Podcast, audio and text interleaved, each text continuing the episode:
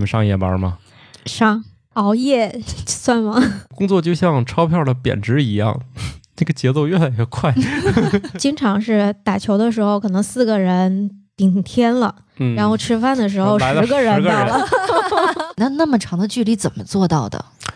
毅力干了这碗恒河水，越是业余的，你的装备越多。我不信。过一会儿我们这个节目录不下去，我对，们打仨起来， 打起来，我又觉得我一个人我又打不赢他们俩。希望大家都得到生命的大和谐，是吗？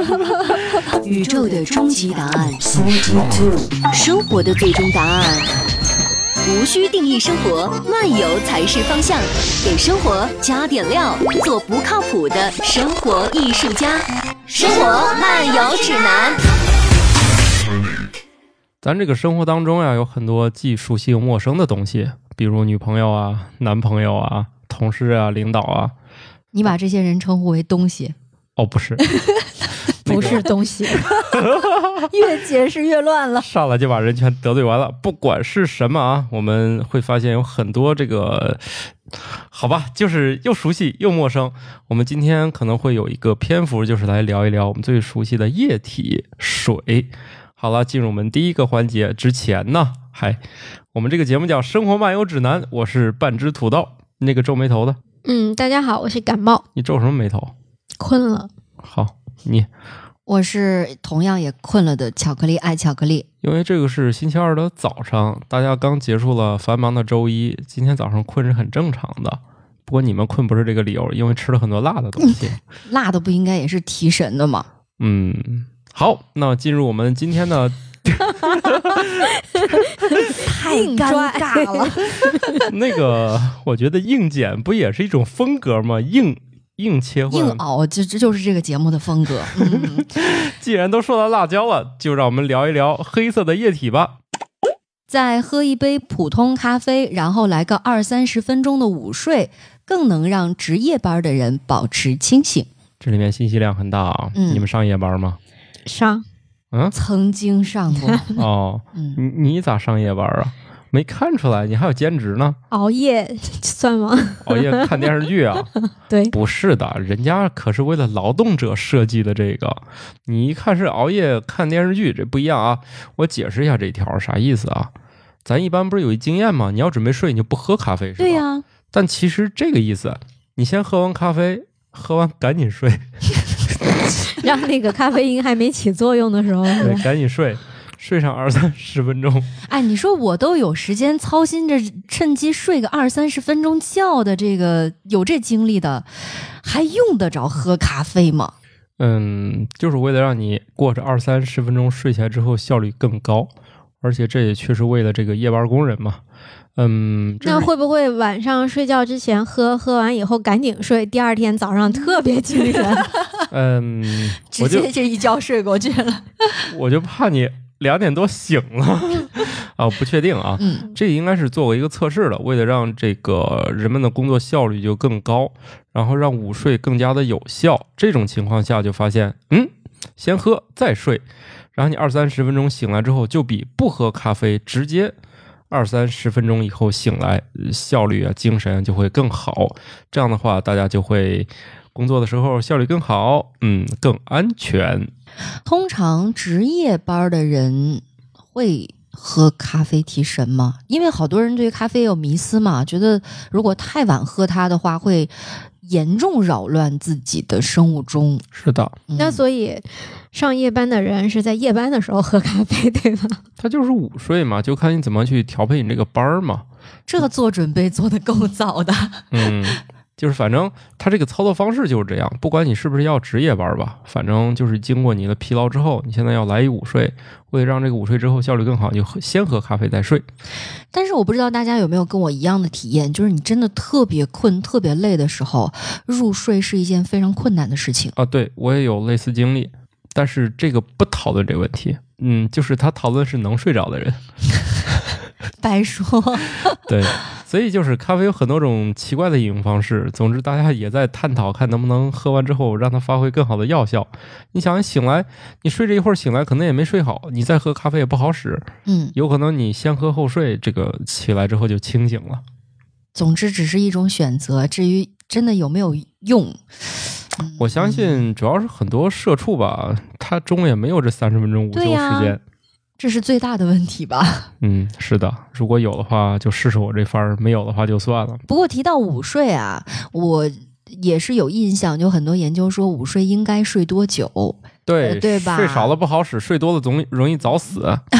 对，就让人很很困惑。就是明明你可以睡那么长时间，为什么不能接着睡下去，要把它中间打断呢？那不不不是这意思，应该还是自然醒。他不是说你这种能睡俩小时的，我半个小时叫你起来，你就能那，有可能你这半个小时叫起来，这会儿就嗝屁了，气死了。对呀、 就是那意思像我这种，我跟你讲，我那自然醒可就没点儿了。我中午我也不敢轻易睡，我中午一睡肯定铁定到下午四点半了。嗯，嗯，你们应该也都行吧？应该是、嗯可以，对，嗯，对做到这一点完全没有问题。 但是很多人也会觉得，就是有午睡或者哪怕一二十分钟这种，其实他再被被打断或者因为工作的原因必须醒来呀，这种也会觉得下午的时间会精力充沛一点。啊，是的，午睡效果就是这么好。只不过嗯现在我们放弃的这个优良的传统，变成了中午简单吃一下，然后就投入了工作。哎，我们那时候小学的时候，嗯，是要求必须午睡的。你们有小吗学课堂睡在哪里呢？就不是趴桌子回上家呀、吗回离家家离家那近时候呀大家上学离家多近啊那都个时候走是走路几分钟的那种。嗯那倒也不是，现在想想，我那小学离我家还挺远的，嗯，但是反正肯定能走回去。我印象中，我小学只要走路步行十分钟，我就可以到家，而且呢，午休的时间也特别充足，一般在两个小时到两个半小时的时间。对，所以呢，就可以放心的睡。但是那个时候存在一个问题，不想午睡，对啊，对，睡不着。啊是是那时候我们有那种需要家长签字嗯，证明你每天都午睡了，然后哎带监督的那种啊。，对，中午不允许你出来玩儿，因为学校周边都会有那个执勤的值日生，嗯，然后要你扣分儿。对对对，会要扣分儿。如果看见你大中午该睡午觉的时候在外头溜达的话， 嗯，我们那边更直接，没到点儿学校门是不开的。你就进不去是吧？没法对跟小伙伴儿一块儿比如打约闹。好中午去打会儿乒乓球，人家不开门儿，嗯，学校是不开，中午就清走了。如果你在几点前没有离开校园，那你就今天中午就待着里面。哎，现在的小学生中午回家的吗？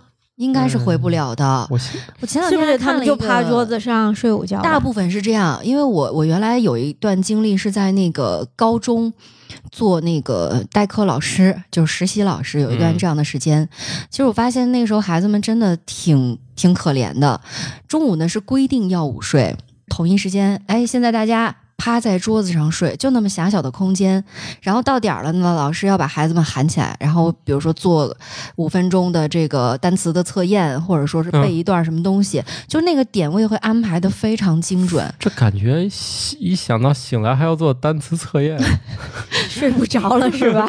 但是你想想啊，就刚刚吃完饭，然后你又这样趴着睡，你那个消化其实肠胃啊什么这是不压好迫这不的得。劲儿，对，因又为趴着，你侧着又会压迫到你的胳膊，但是大家又很需要那个睡眠。嗯， 还是幼儿园小朋友最幸福，嗯，对，可以没睡床 上。哎，我记得那个前两天看过一个视频啊，就是某个应该也是小学校园吧，他呢在教室里面做了一个设计，教室周边的墙呢，他做了那种储物柜，但是下面呢是可以抽拉式的，就直接拼成一个床板，嗯，然后呢有小被子，有枕头，大家就真的是可以睡床。这种抽拉式的床呢，又跟我小的时候上幼儿园的那个就是午休所用的特别像，就像一个抽屉一样，哦把它抽出来，你就可以在上面睡觉了。哎呀，这么先进，嗯，我觉得这个还真的是挺值得推广的。嗯，主要是小学生，我觉得整个个头也不是很大，哎，不一样，现在小孩个头可高了。是吧？嗯那就床得特别长。对，我也在想，可能他那个床的长度啊，他幼儿可能需要做一园，些考他量。幼儿园提供这个午睡其实它不困难，其实它是那一摞床，他用的时候挨个摞地上，他就出来床了，不用再嗯一个一个再摞回去就行了。哎，我突然想到以前就是上体育课，他会有那个垫子，做嗯什么仰卧起坐呀，或者什么翻跟头之类的这个但动主作，要它有是垫子，也但主挺要是实小用学。生慢慢也长大，你让男男女女混睡在一起也有点不像话了。嗯，还好吧，因为一般这种情况都有老师在监督啊。就是幼儿园也是，就老师会巡查看有哪个小朋友没有睡觉。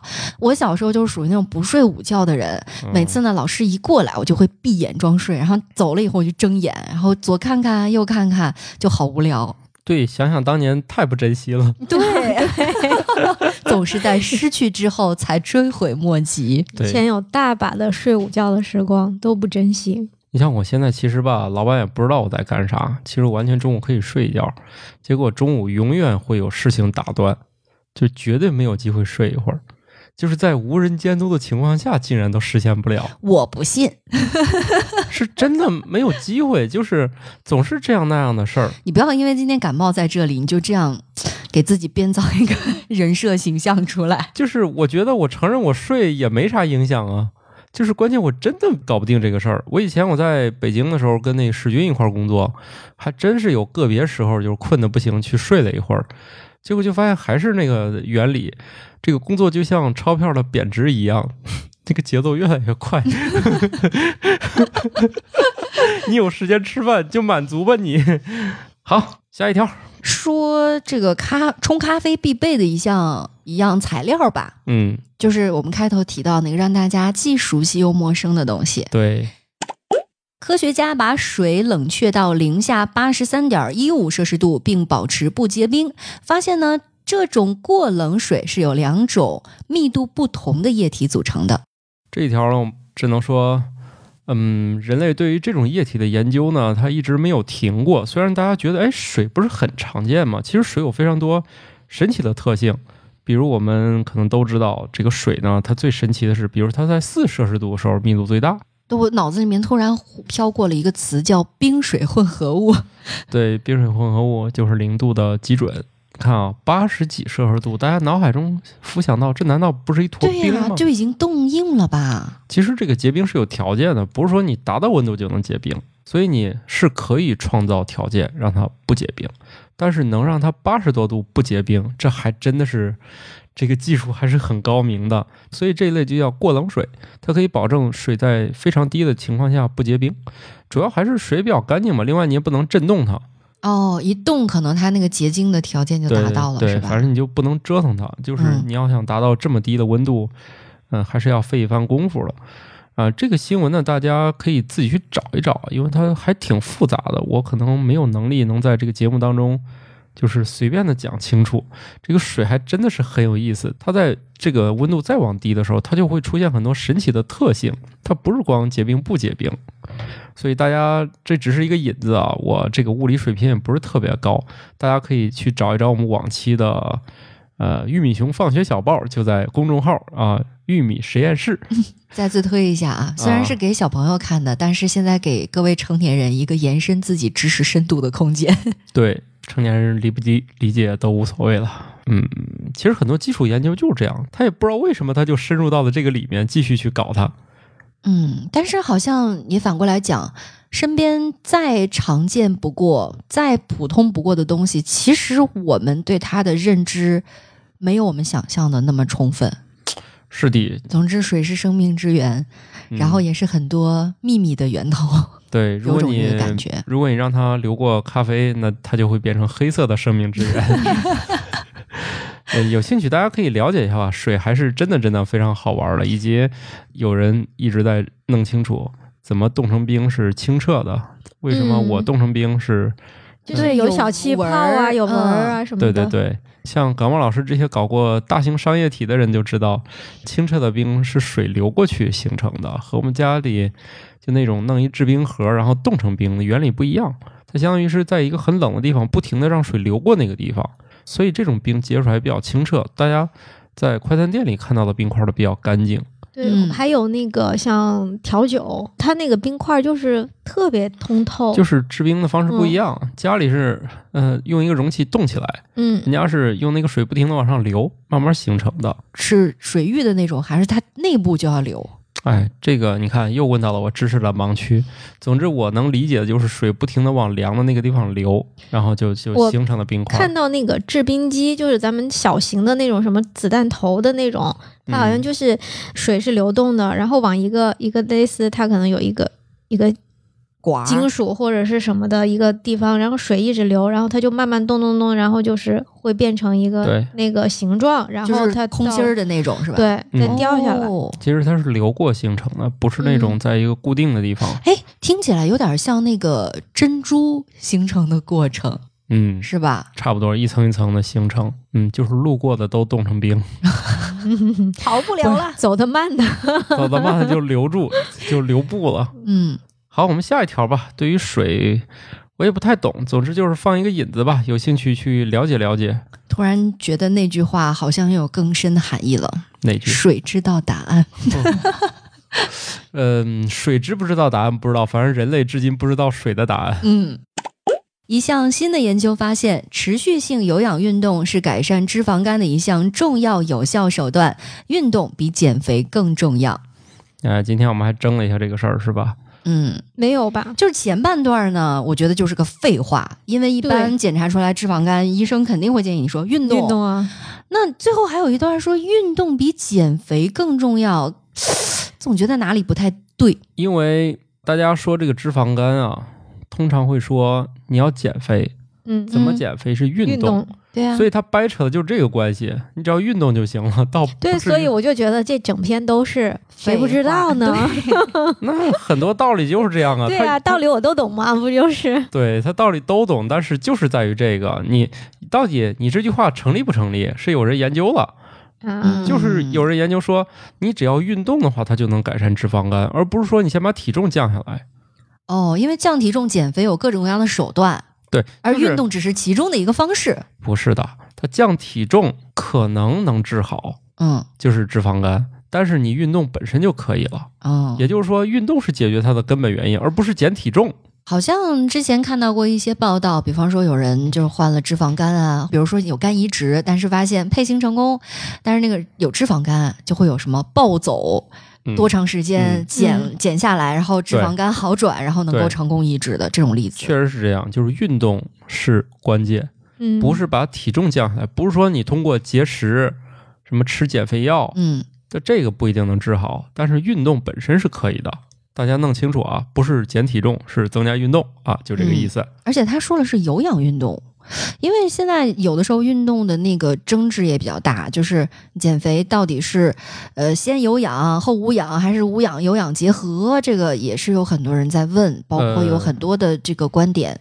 健身的理论现在应该呃，包括这个运动的理论现在比较完善了啊，嗯但是能应用到我们健身房以及到我们身上，通常这些信息都是混乱和自相矛扭盾的。曲的，对，也就是说，其实这些事儿本身是有答案的，但是由于，比如说你的教练他是会啥，他倾向于啥，他喜欢哪种理论，嗯，呃，都有可能变成跟你交流的一个主要过程，以及嗯他觉得这样练，他觉得有效果，有用、嗯啊。对他觉得这样快速，就是说，就是说从理论变成商业实践的时候，他很多信息都被扭曲，而且被简化了，而且是被筛选过的，对而且是被别人主观筛选过的，对，而且他觉得这样告诉你，你也好理解。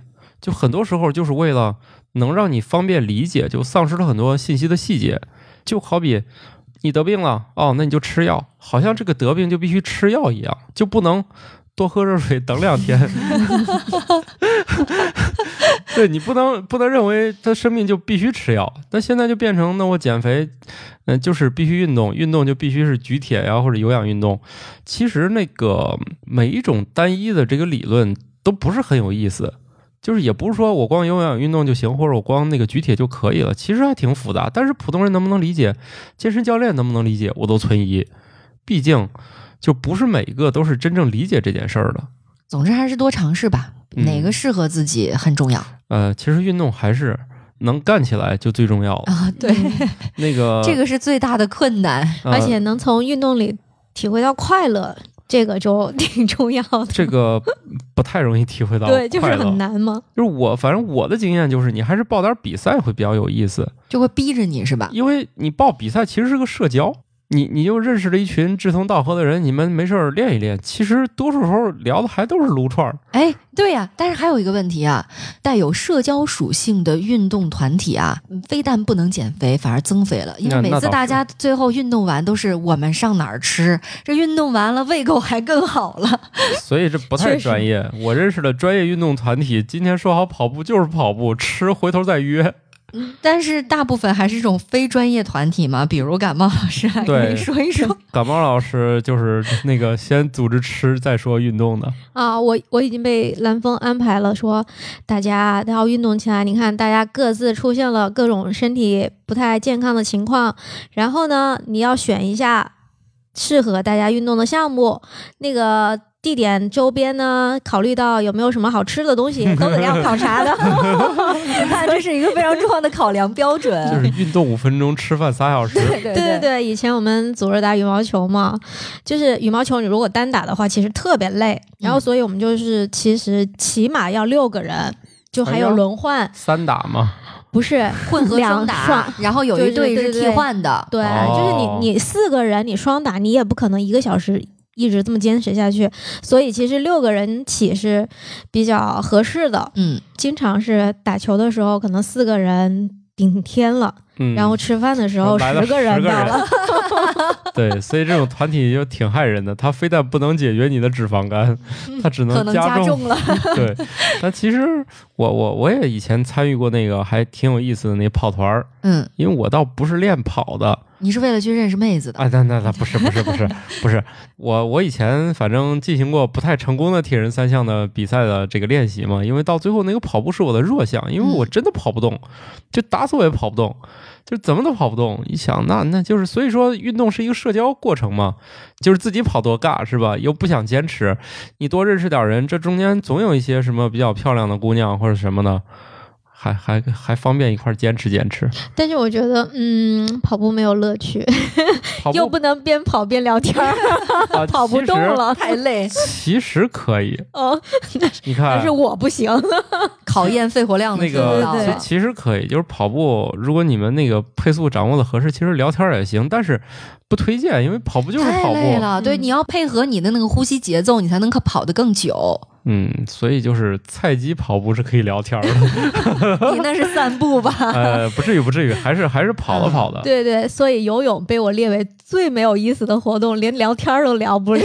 水下咕噜咕噜咕噜咕噜咕噜， 嗯，反正我倒是觉得游泳还行吧。哎，深水区游泳确实没意思，都是一帮挺着大肚子老爷们儿在那 儿游，比较居多啊。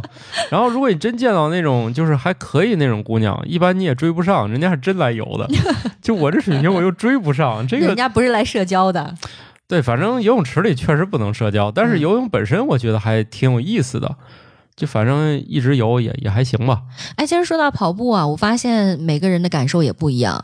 我身边有的朋友说自己只能在跑步机上跑，觉得能跑下去，路跑完全不行。那我就跟他相反，我是觉得跑步机我跑一会儿我就已经快枯燥到要死了，我一定要路跑才可以。嗯，我跟你还挺相似的，就是我不知道跑步机上我图啥 的，这跟 那个就是原地可以晾不衣 动服，啊对呀、跑步机不是用来晾衣服的吗？ 那个就跟那给仓鼠弄一个小圆滚子一样。哎，对对对对对对对，哎说到这个哎，啊，他看着玩的很嗨呀。哎，那个可难了，给人类曾经设计过这个装置。嗯如果它的摩擦力比较大，你基本上是卷到半空中摔下来。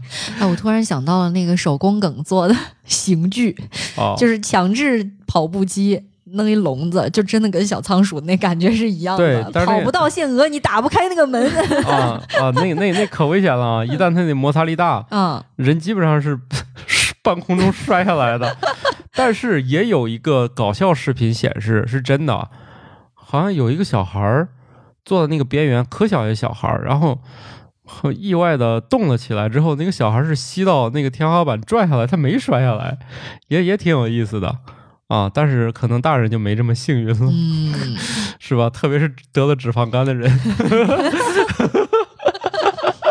啊吸力更大是吧？ 啊！这当然了，不是说你瘦你就不得脂肪肝了啊，也有很多胖子、啊他也对没有脂肪肝啊。所谓这的内脏脂肪比较多，嗯 对吧？嗯，他嗯他有的人他就算胖，但他没有脂肪肝。嗯，比如我，我觉得自己就是一个健康的小海豹。呵呵，啊 哎，行，不评价了啊。那这个大家还是多动一动啊。下一条， 嗯，接下来的这一条，请大家憋住，不要笑。达尔文的想法再次被证明正确。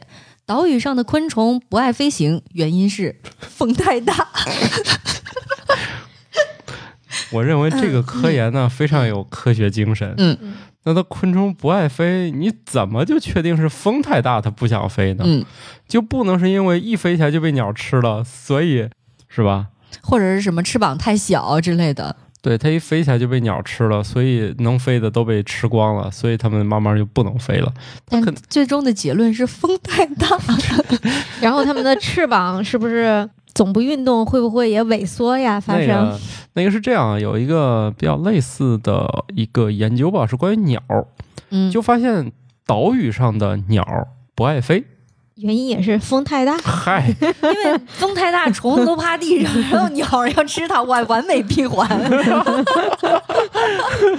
啊、你我不知道你说的有没有道理吧？反正就是意思是，嗯、这个鸟它不需要飞就能找到吃的，那就没必要飞了 嘛。对啊，闭所以环啊风太大嘛，嗨，昆虫就不飞了，所以鸟又有吃的了，是对，吧？反正是这意思。 嗯但是另外一个可惜的现实，就不会飞的鸟就越来越少了，主要可能还是跟人类有关系，就是它迫使啊这个鸟必须起飞，就是从这个呃，目前研究看，很多鸟其实应该是可以朝着不飞发展，但是可惜这些分支慢慢就都不行了。嗯其实很多鸟慢慢也都丧失了飞行能力，但是这群鸟就慢慢就灭绝了，就是人类特别能抓，嗯以及 哦人类可能去某些岛屿上会把猫之类的猫狗带上去啊，对对对对，嗯那真的对于那些鸟类的杀伤力是特别大的，因为我对呃，我外婆家在农村，农村你想养个猫，其实就是为了抓老鼠的，嗯绝对是散养，嗯不可能家养，它就随便跑。嗯我是亲眼见到过那个猫的弹跳能力有多强，它是嗯看到了一只麻雀不小心闯进了屋子里边儿，那个猫呢原地起跳，依着那个墙角边儿放的一个特别高的水缸，连蹬两三下就到了那个房顶的最上角去扑那个麻雀，瞬间我都惊呆了，哦，猫的这个弹跳能力太强了，一旦被激活还是挺厉害的。嗯，所以你就想想，如果说一个孤岛上啊，以前没猫，都是鸟，嗯突然来了一只猫，我的天！那开自助餐了，不光是自助餐， 这免费游乐园儿，因为它不光是为了吃才它还补玩儿它还玩儿， 对，嗯好的吧？这个也不能说这个是废话啊，它嗯你它为啥不飞还是要找的？因为其实脑海中随便想想理由特别多，比如嗯它就是不想飞， 脂肪肝了，飞不动是吧？哎呦，不过这个我突然想起来那句话，说早起的鸟儿有虫吃嘛，嗯，但是后来大家就说呀，那早起的虫儿被鸟 吃，对，就看你是鸟还是虫了。 对，总之呢，这个达尔文有很多东西还是被，就是他自己当时可能无法证明，嗯，但是后续被证明的，不就是有一种花儿吗？它那个花蜜藏特别深嘛，然后当时达尔文就预言说，那一定有一种东西，它能把嘴能伸到那么深的，就是嘴就特别长，对。嗯然后呢，后来还真就是过了很多年，终于就还真是破案了。就大家可以在那个某国际电视台吧，现在名声也不太好的那家台的纪录片里面看到这个，应该叫《植物王国》吧，里面就应该用那种高速摄影拍下了那个蛾子嗯。嗯嗯吸花蜜那个镜头。哎，说起那个西花蜜的蛾子啊，以前经常有讹传，在咱们国家啊，说发现了蜂鸟，嗯，嗯，老说那个悬停的在飞的那个小的东西是蜂鸟，其实那是一种蛾子，但大家都不信，说这哦肯定是蜂鸟，哦，啊好的吧，那它长得是那个就是蛾子。哎蛾子还能悬鸟停。和蛾子好像差距好大呀。哎，那蜂鸟蜂鸟个头小啊，啊，确实太小。嗯哎，蜂鸟也是生物界的工程奇迹，无论是振翅还是心跳什么的，真是一种那个生物工程的奇迹。而且它迁徙也是巨长的距离，它那么小的个体得不停的去吸花蜜，保持自己的那个能嗯量供给，那那么长的距离怎么做到的？毅 力啊，风坚持风风不风不 大，哎还不一定，万一风大，它还可 以就是吹是被搭吹顺着风对对车对对是吧啊对不一定，弄不好又回来了。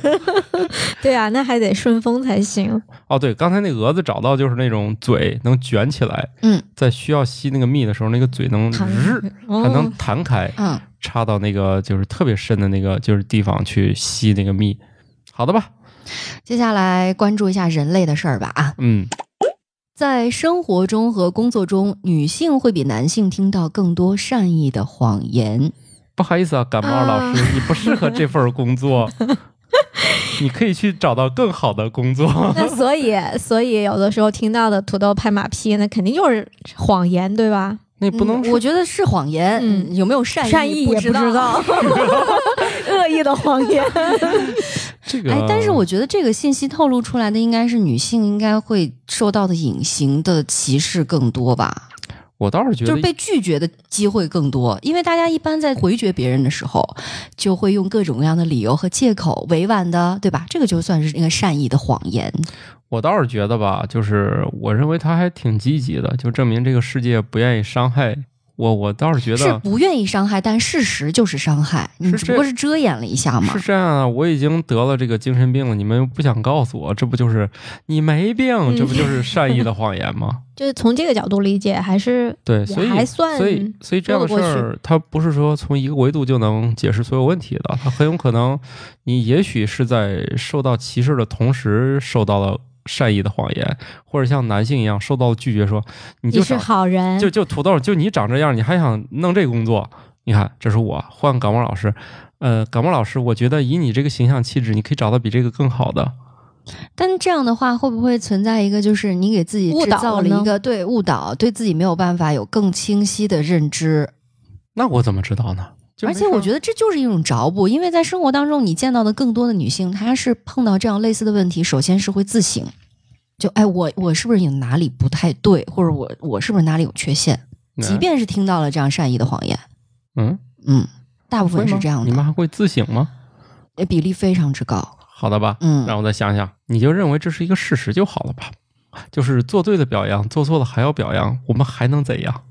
那可能没有把我当女性看。我总觉得我怎么听到的 会，嗯，直白的批评会比较多 呢？那是因为你遇见的人不对， 遇见的都是我这样的，或者是什么是吧？葛大爷那样的，你遇见的人不太对。瓜大爷吧，对，它这这就是一个事实嘛啊、女性听到更多的善意的谎言，我倒是觉得还挺积极的。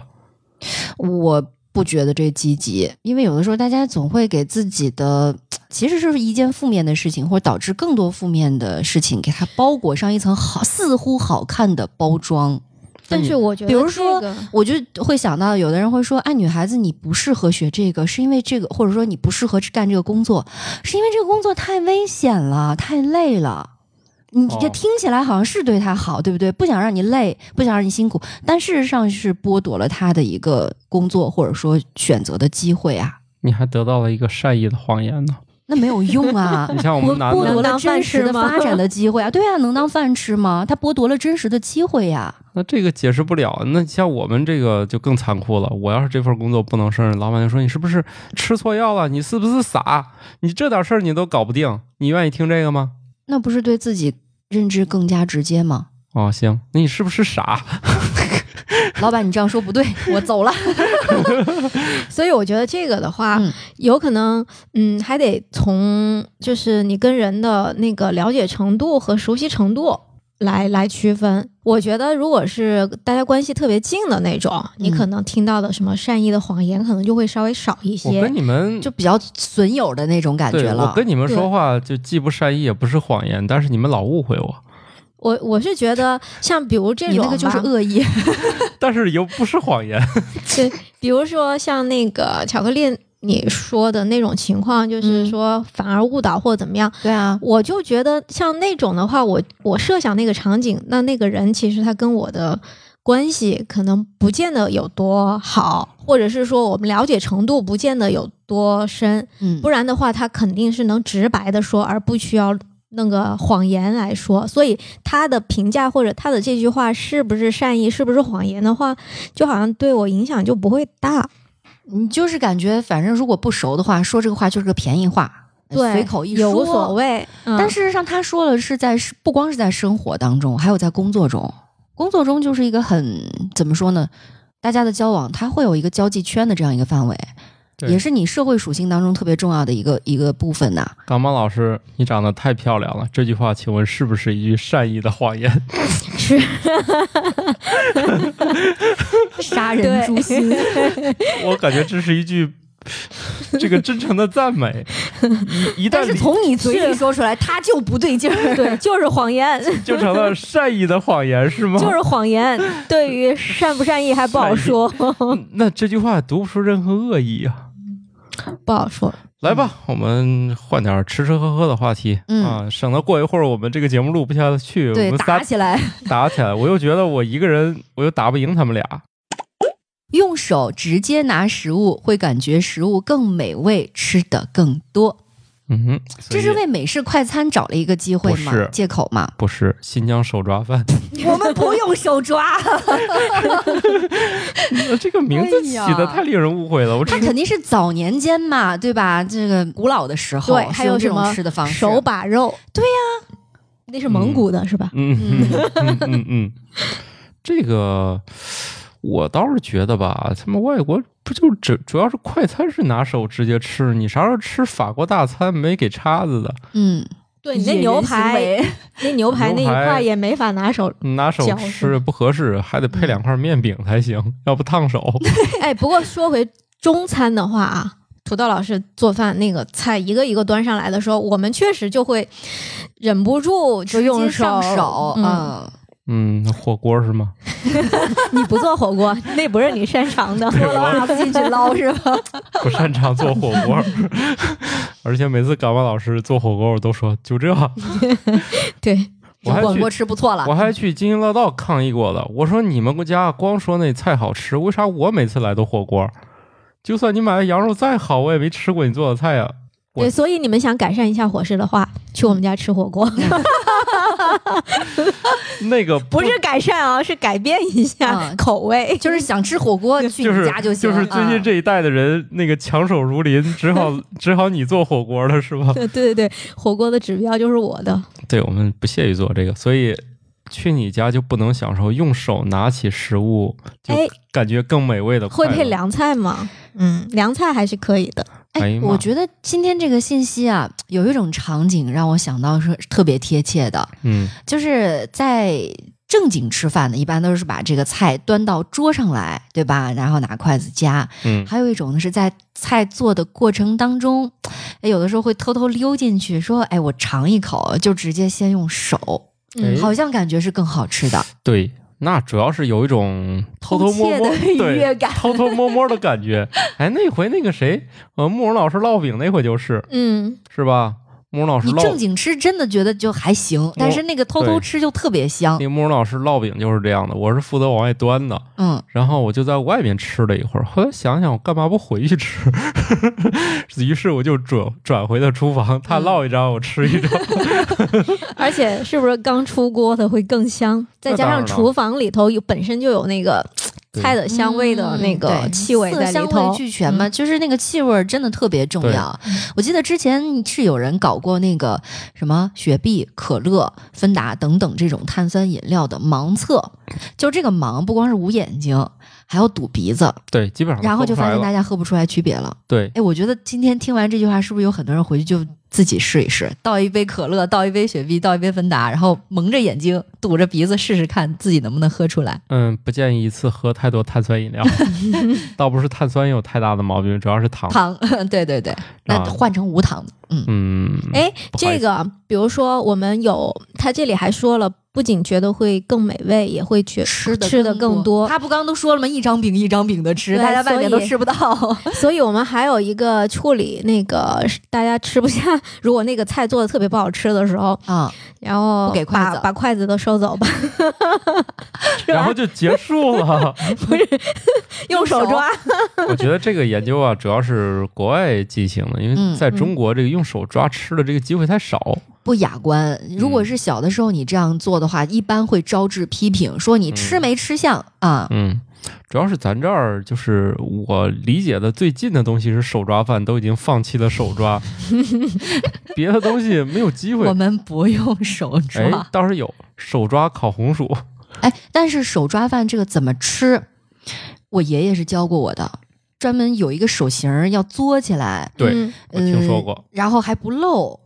然后吃完以后呢，那个油啊还还不用沾到太多的地方，就是有讲究的。哎，那个我没学会，印度的一些电影里头， 哎，有点这么像，吃，有点像，嗯，妈呀，这印度他们本来就左右手用起来，咱都觉得逻辑上有点问题。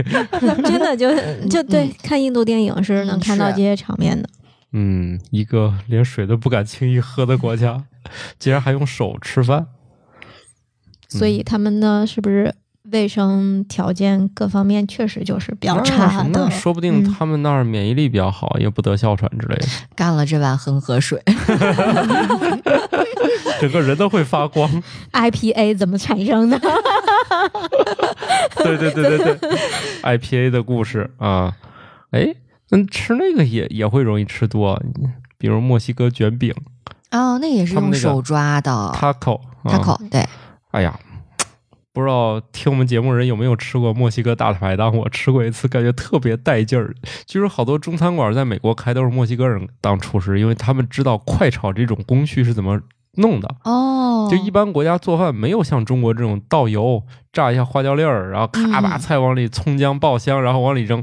这个步骤对于多数国家来说，这个操作太复杂了。他们也有那个平板炒，哎呀，就反正铁板烧呗，对对对对，嗯反正那那个墨西哥那种就特别带劲儿，然后也加上美国人吃的本来量就大，你你两个人随便点一点，感觉这个桌子快落满了。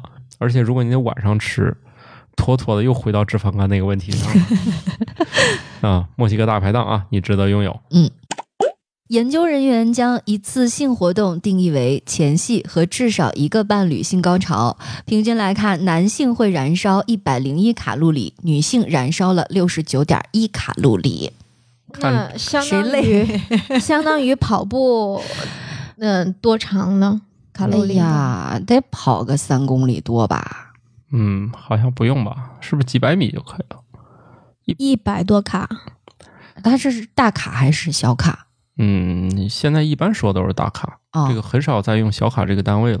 那那两个还挺还挺难换算的，你就认为所有的卡都是大卡就可以了。那一百零一大卡的话，对啊哎你应该你得跑一般三公里以上吧？啊，要跑这么久吗？我都忘了。因为感觉跑五公里左右才能消耗个两百大卡左右。那嗯几百米你做出了什么贡献？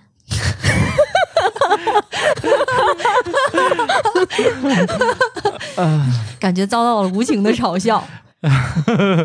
啊、那就是不满意呗。 是不是思考了一下，对对对对对对，想一想，嗯，假装的成分有多少？嗯，大家要坦诚一点。来，让我看一下这个。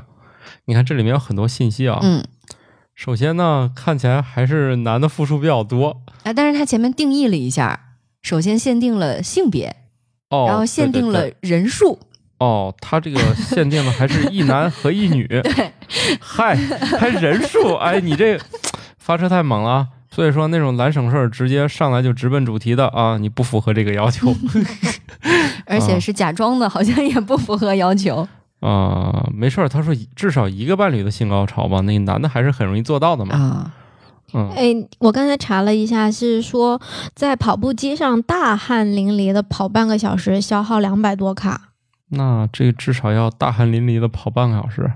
跑半个小时能就折消半耗儿吧两，对啊，折半儿吧。虽然说肯定不是这么简单粗暴的换算关系，但是就就当是折半儿，半个小时差不多那个配速大汗淋漓的话，你也跑个大概五公里，那折半哦儿可能也那得这二个两三公里吧，那这样嗯看来，这个燃烧效率还 行，因为还 happy 是 吧？因为未必每次能坚持半个小时呢，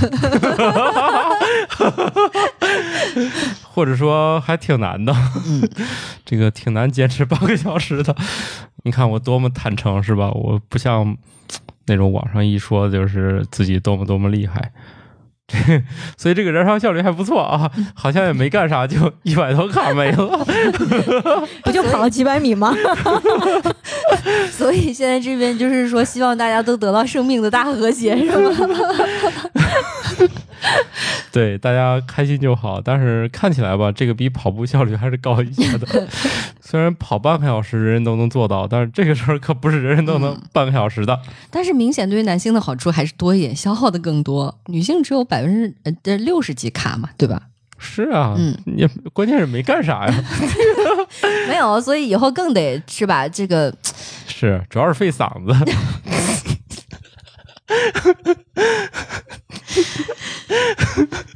没法接下去。对，反反反正这个事儿，因为还有挺严肃的说，我能不能拿这个当锻炼？就是回答是，主要是不能。你你不能天天拿这个当锻炼，主要是做不到。嗯，而且一百多卡还挺容易摄入的。嗯，嗯对你这个消耗难，然后但是摄入是随便分吃一分钟口的什事么儿了，东西对，就吃回来了。对，所以千万不要以为这就是锻炼啊，主要是你也不一定行， 还是正经锻炼吧。你有必要向听众之间放这么大的 A O E 吗？主要是这样，就是你多运动，可能你的表现越好，于是燃烧的卡路里更多 哎，也有可能哈，啊，不是有可能，这个是相关哦已的，经研究确定的嘛。有研究确定以及亲身测验的啊，嗯这个效果会更好，就是各方面都会更好一点。嗯啊，希望大家虽然是早上听这个节目，可以把今天的健身房安排一下，说不定就在健身房 找到伴侣了。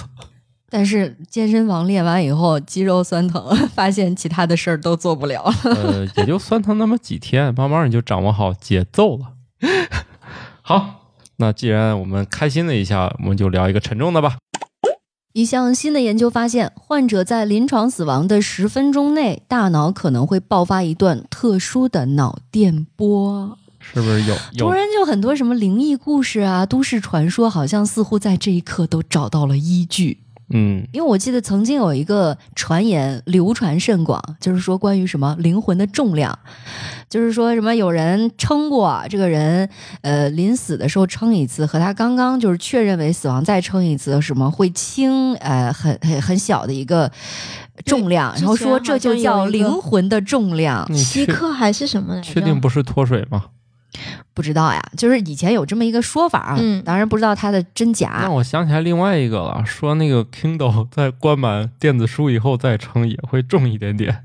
嗯，啊，这这也是电子的重量，对，就是就是说，你只要把 Kindle 里面嗯那个空间装满，它就重了一点点。 啊，这么神奇吗？啊，我就认为主要是称太精密，然后手上那个，汗呐、什么的对我油脂啊，是吧？对我总觉得是什么皮屑什么粘上去 了，嗯，因为它量的太精确。你说对这点儿是不是它波动啊，也也不一定是吧？嗯，所以你要说这个灵魂有没有重量，啊那反正电子书看来是有重量的。不过我想到另外一个特别怎么说呢，大家可能会联想到的词儿叫回光返照。啊，那个是活着的，嗯，对啊，他就说临死亡的十分钟内嘛，回光返照也是说濒临死亡的时候，人突然会清醒，然后认人啊，或者说出一些什么东西，嗯，就这个还是挺常见的一件事情。对对对。嗯然后这个他可能这个人未必他就是清醒状态，意思是你只要监测这个脑电波，它就会就就会有。它也所以许我这就个在人想，这个是不是就是对于回光返照不一定的啊解释？不一定啊，也许这十分钟这个人其实一直都没有醒来哦，啊，他有那种一直深度昏迷到去世了，嗯嗯嗯嗯，所以其实是想把生前的密码是是不是都要释放一下？或者这是大脑在最后时刻的一段悲鸣。也有可能想表达什么。嗯，对，总之就是可能意思是我要走了啊，各位再见了，反正我们也解读不出来。其实人脑活动一直都是这样，特别神奇。现在不是又开始搞那个，就是用人脑去那个玩游戏，就是脑电波，哎，不是把那猴子什么接上玩游戏那些事儿。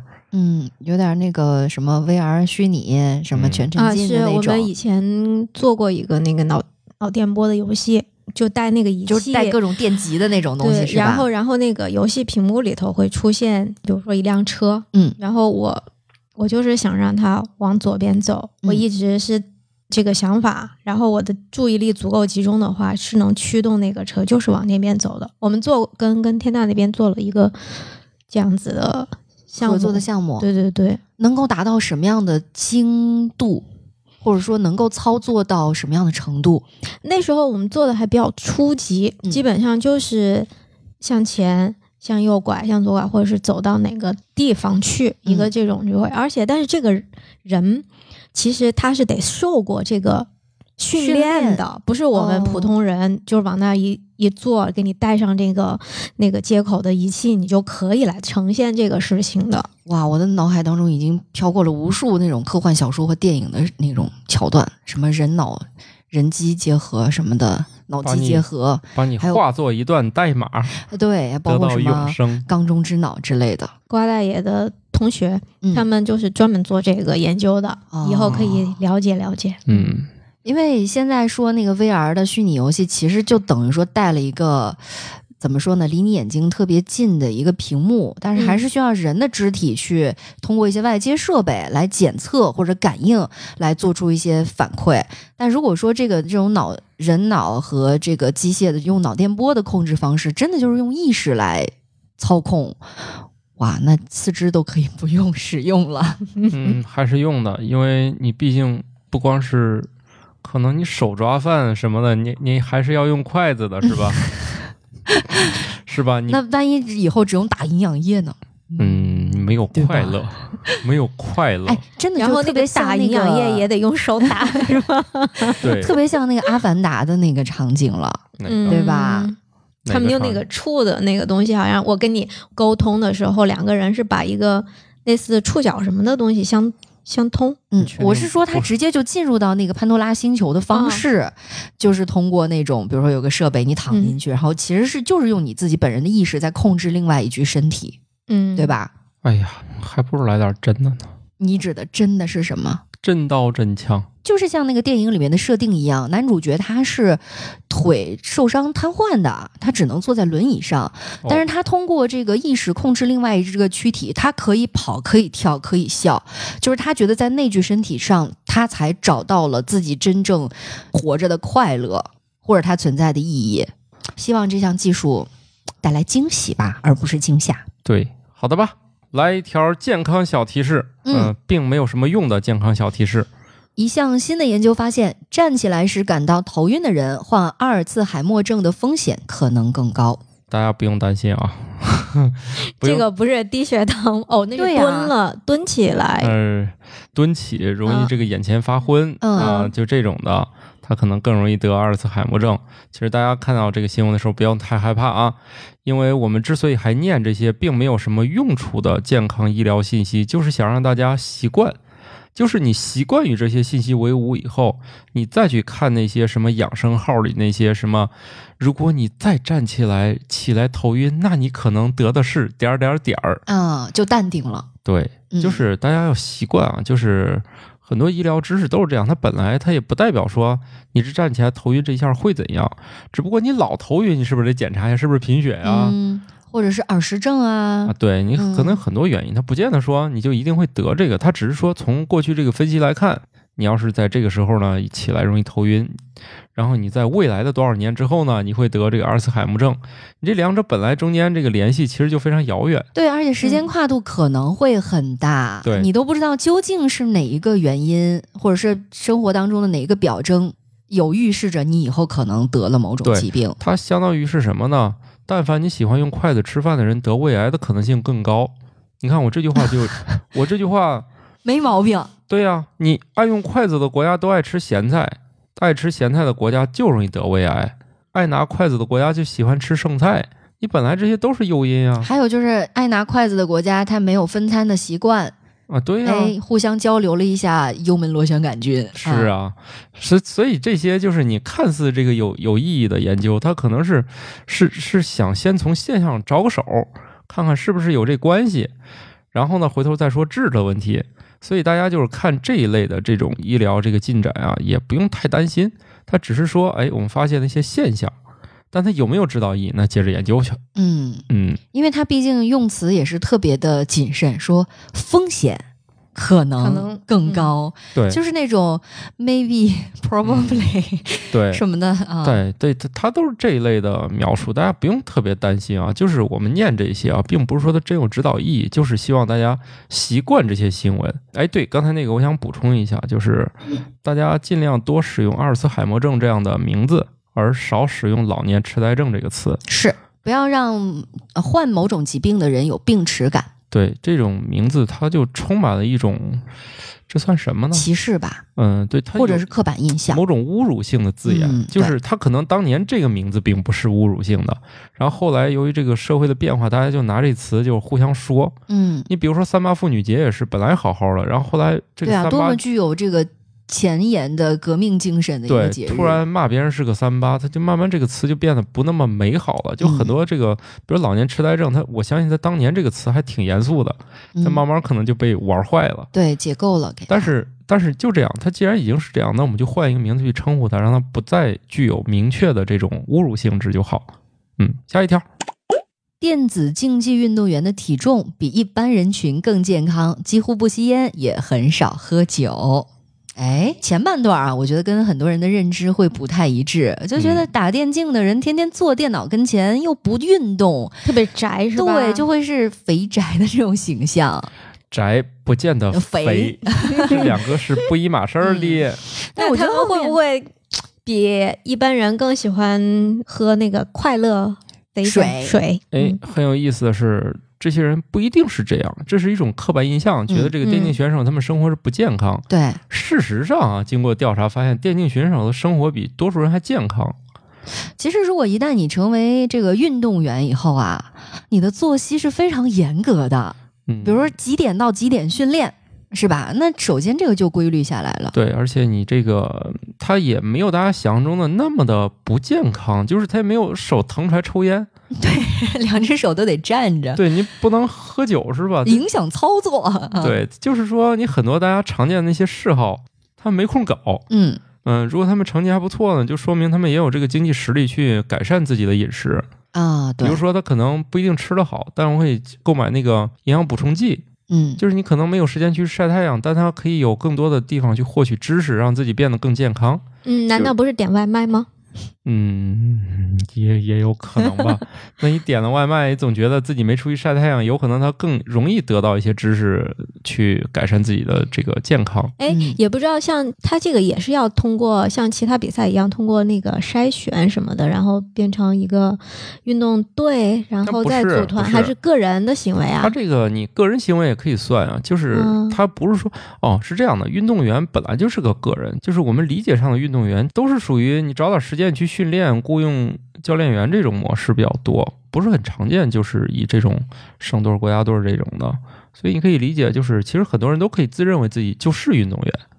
你比如说但像首先你得有那个训练体系吧，嗯，你自己在家打也能算电竞运动员吗？那肯当然定啊不算我认为算吧，啊，我觉得不算吧。无非就是没没没被选上呗。不是，我觉得业余的跟专业的之间真的是有一道鸿沟的。嗯哦哦哦你说这种就是认为他是专业的这个运动员呢？啊，那你啊，就是可以参加因那为个普通的那种业余只能叫玩家。对，参加比赛，然后能拿奖牌的那个，好像这次还是能参加奥运会，对，已经成为奥运。运会的项目了。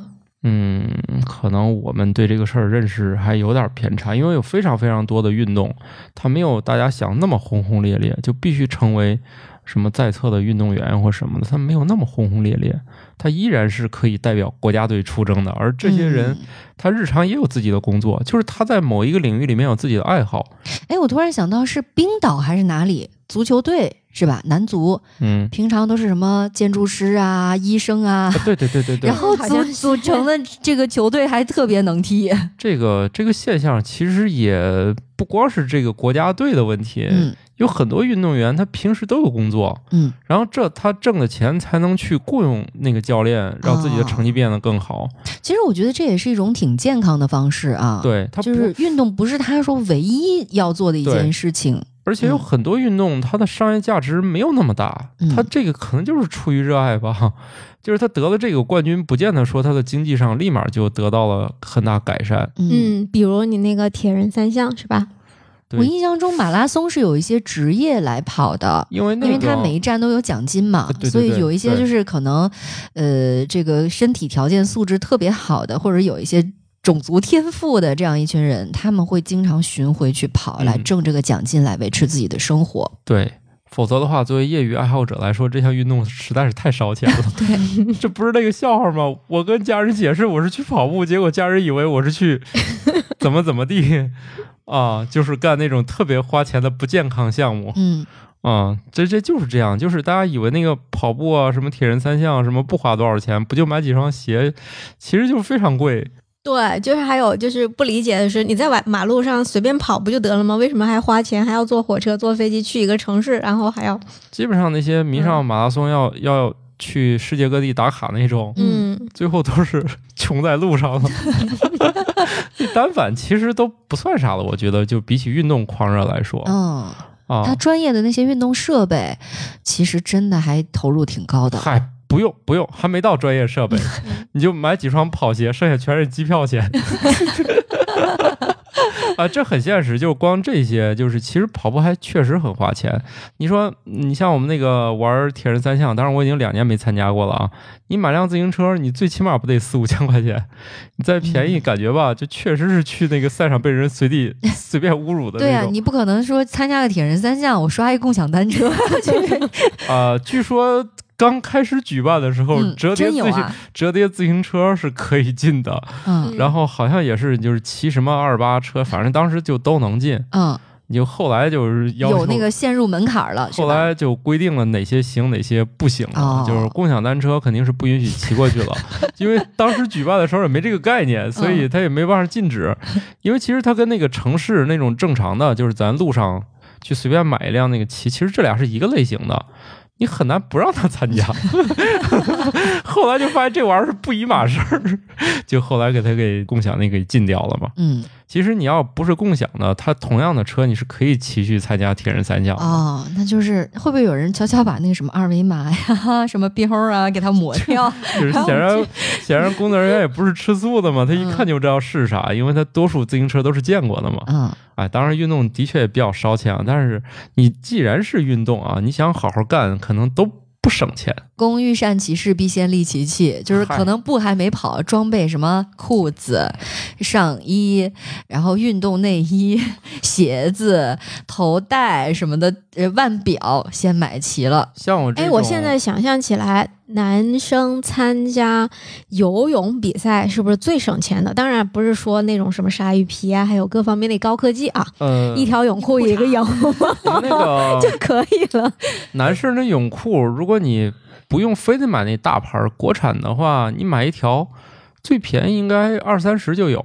但是女性的就贵很多呀。对，因为它实在是太省布了，而且那个专业的穿着不舒服，后来我就放弃了，我还是买那种就是四角那种，还是费点儿布的那种。因为那个专业的就是特别小一个三角裤，就勒得慌，受不了。然后后来就就买他们家，就是他会说建议你直接买大两号的，结果你把他家最大的买回来，穿上还是勒得慌。 后来就崩溃了，就是还是算了算了，我也不是专业了，我不穿那个了，受不了了，重新买那种就是四角废布的那种。你看，帮你找到了一个省钱的运动。那你想练游泳还挺贵的，比如当年我说那蛙泳也不好使，要不去学一下自由泳吧，两千块钱起步吧。我还算是由于那个小区呃属于消费比较低的，也花了好多钱。感冒老师，你的游泳卡用了吗？嗯，哎，今天是几度温度？ 天气怎么样？又快过期了啊！这附近我们这儿有一个游泳池正在装修，等装修好可以准备去试一下。哎，不过之前说到跑步啊，我印象当中看到一幕特别血腥的是，因为男性跑步，他上面就穿一个 T 恤嘛，对吧？嗯，呃，速干的或者什么的，跑着跑着，有人就是长距离的情况之下，因为这个摩擦，然后就哦乳头流血。啊，是啊这是真的，至少得是全程马拉松了嗯，啊！而且主要是衣服它穿的比较宽松，一般现在要要贴点东西了，要不很容易就磨烂了。所以是贴什么？就我不清楚，因为我不跑那么长距离的，而且我的那个就是，如果我参加铁人三项，我们那个衣服是紧身儿的，是为了降低风阻吗？不是，是由于像我们这种业余段位的选手呢，时间本来就不太够用，于是有人发明了一种不需要更换的衣服。就这三种运动中间，你要换衣服特别费时间。哦，你还得就去穿个紧身的都能完成。对，就是首先呢，我们第一个要穿泳衣。嗯，泳衣呢，你是可以穿个小裤衩就就去游，问题是上来你还得上岸之后，你还要去换那个骑行裤。嗯嗯骑行裤是带一个很厚的垫子，那个就是像我们这种业余选手嗯，必须穿很厚的垫子的骑行 裤。不然屁股疼是吧？对，是真 屁股疼磨出血了，屁股倒不会磨出血， 但是第二天起不来床。对，那屁股太疼了，所以我们得有个垫子。嗯然后呢，那还不好穿脱。你想，你还得先嗯晾干，然后你才嗯穿那个。对对对对对，然后呢，就是你跑步时候那个骑行裤又不能穿了，那太厚了，那底下一大块海绵，你跑不动，嗯，那不就磨裆了吗？多疼 啊！然后你又得换然，后边跑那后面的海绵垫还边渗水。对，哎，那倒不甚了，因为前面的早干 了，所以就发明了那个就是铁人三项服，嗯它就是一个紧身儿的穿上，就是 是不是像有点像那个潜水衣的那种啊、感觉？有有点那嗯意思，但是它胳膊是露的，它不是那种就是就是，啊啊啊然后裤子没应该袖子就是裤子是在膝盖以上的那种吗？嗯、呃裤子是在膝盖以上，嗯然后游泳也游得动，嗯然后呢那个非常紧，说为啥？我说搞这么紧好难受啊，他说那你游泳那会儿你要是松开不就兜着水游吗？ 哎，那那个骑自行车没影响吗？它那个底下有一个是薄垫子，就是如果你是嗯经过训练的，那个薄垫子你是能忍的，嗯，因为到最后它不是靠那个垫子来缓冲，是靠你屁股适应。嗯就是你前面一开始肯定一骑就疼，后来你那个就练成铁臀之后，它其实不疼了。你真正专业选手，磨出茧子了。那个专业选手他们的衣服很简单，嗯就像那种就是女性参加的那种，就是就是那种老炮儿，其实他不像我们要买这种衣服，他就用一个连体泳衣，他就完成全程了。嗯那女性因为本身臀部脂肪也比男嗯性哎，的要不是这多个，你吧？换谁屁股也受不 了那那衣服。关键是你老练，它就形成了铁臀，它不疼了。到最后，嗯越是业余的，你的装备越多。嗯，还有一年我弃赛的原因是它调到十月份了吧，就水就变凉了。啊，很冷。一对比较穷的业余运动员就参加不起了，因为还要买一个东西叫胶衣，你要不穿胶衣下水肯定就冻傻了。哦，嗯，所以你接下来应该练的项目是冬泳， 不练了，遇见调整比赛日期就弃赛。嗯打不过那还不会放弃嘛？哎，去年根本都没有举办， 因为疫情原因根本就没办。哦，今年又有马拉松了，但是要求是是北京会举行，然后嗯要求是在好像十几天之内没有。没有离开过北京的人才能对报名参加对啊！他是这不种会大是型说活动还是对要保证大家的安全的。对嗯，但是他那个铁人三项如果只限北京参加的话，这个比赛举办不起 来，因为这个比赛属于那种你不紧不慢都能把名报上的比赛。嗯它名额虽然不多，但是参与者更少。 它大概每次比赛也就两千人，我感觉啊，土豆已经成功的成为铁人三项运动那个形象代言人啊，是因为在这我们节目当中反复的案例，对，因为我觉得还是这项运动比较轻松一点儿。轻松。对，就是比起那个马拉松那四十公里来说，这个还是轻松的。算了，我还是坚持我的任天堂铁人三项吧。对，大家不要被这个词儿给弄懵了。其实真铁的话，我认为是是是那四十公里马拉松是真 铁。这首个先，男性的话，胸 就得遭受一次一重大的考验。搞点儿那种那什么，就是那种手流血了粘一下那玩意儿叫啥创可贴创，可贴你贴俩创可贴不就行了吗？应该是吧进？进了汗之后会掉吧？那就多还有带那点儿种嘛医用敷料应该也还行，或者是乳贴。 你贴就个十字，对啊，你就是那个创可贴贴个十字不就完了吗？就怕那个胶，然后你汗太多，它会脱落嘛。我觉着吧，你多带几片儿不就行了 要吗？边跑边贴。边跑边贴没问题，啊你反正也得停下来喝水嘛。嗯，而且他们那比赛的人，有的人他身上本来就是很有有那种绑带，那绑带上本来就能插一堆东西，那种带弹性的小口袋，嗯防止你跑着东西掉出去了。装点那种什么代餐条，还有那种往嘴里咔一挤那种，就是哎，我跟你说，那东西你要平常吃，心说我神经病吧，我吃这。就嗯比赛那会儿觉得特别痛快，就是那种是糖是，例假什么就的是吗？糖往嘴里咔一挤，嗯，就是糖浆，对吧？对，基本上就是那个高浓度糖浆。你平时吃肯定神经病，嗯啊，那会儿咔一挤，觉得确实很爽。终于有光明正大吃糖的机会了。对， 哎呀，我跟你说，那个真那可有意思，那场景基本上提前一天晚上大家不都到了吗？啊，大家就把这次带来的补品摆一桌，就跟那个准备要聚众茶话会啊，准备要聚众开始怎么地的，就是哎，算了，这一条给你，那个给我，哎，一晚上大家就换一晚上那些嗯，明天要搞的事情。而且都是很难吃的东西，我觉得。那个你要暗黑是食品交流大会， 那个时候你要撕开其中一个，你要吃，确实觉得我干嘛要吃这个，我是 谁？啊、就是那个迪卡侬就有卖的，大家可以去找找，就是会有那种就是运迅动速补充就能那种量，运动什么，就是它专门供运动用的那些，嗯还有一些日常什么泡腾片儿啥的，它就随便喝喝的。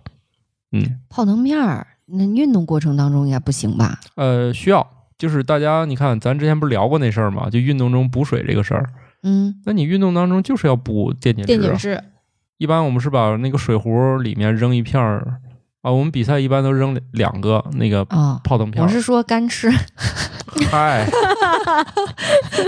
你也不敢吃。那我们刚才最后一个话题是啥？怎么就就运动啊电竞电竞电竞嗯嗯电竞？结啊果没有扯电竞的事儿，毕竟我们嗯也不了解。我们曾经有一支 农药 队伍荒废的，到最后怎么都组织不起来了。嗯，你们不要号称自己是电竞运动员，就是玩家。对，玩家，我觉得连玩家我都不配，对，不我们配。嗯是菜鸟， 就是像我们这种级别的运动员，每嗯次打开系统都送一堆人物，因为我们好久不登录了，给个 那个回来的奖哦给励。 点甜头啊！就是基本上每次一说打，我们大家说好，今天我们打一把。等一下啊，我这个游戏卸载了，我装回 来。等一下啊，我还在更新，好久没更新了。就是我们这支队伍要打一次，准备工作一个小时，就每个人都信誓旦旦，我好了，说不好意思，再等一会儿，正在更新。嗯对，每次都得说看一下啊，我这是不是要强更了？都是这种， 嗯，然后一进去，我勒个去，这这咋跟以前的不一样？啊哎呀，不管怎么样吧，希望大家就算是打游戏啊，都能这个上分儿，都能嗯拿到高的等级。嗯，对，呃主要是快乐就行。对，快乐。对对对对，你看电竞这个里面呢，主要还是社交哎，还真是，啊。当然，运动员不一样，运动员只想啊对他赢，们不 是他们是想赢，只想赢。像我们只想跟姑娘们聊聊天儿啊，没别的爱好。你不一定对面是姑娘，啊，我们只能跟自己人聊天儿。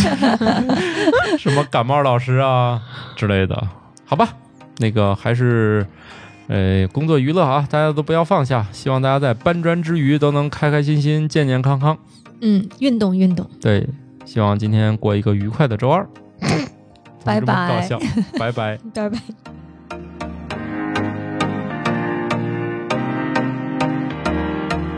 感谢各位听友收听《生活漫游指南》，我们有一个公众号《生活漫游指南》，欢迎订阅。同时呢，您还可以加入我们的听友群，只要打开微信添加朋友，搜索“生活漫游指南”的拼音全拼，就可以添加管理员了。管理员会把大家邀请到群内，和我们众多热爱生活的听友们，还有我们的主播以及嘉宾聊起来吧。节目的福利还有很多，欢迎加入一起讨论。感谢收听，下期更新，不见不散哦。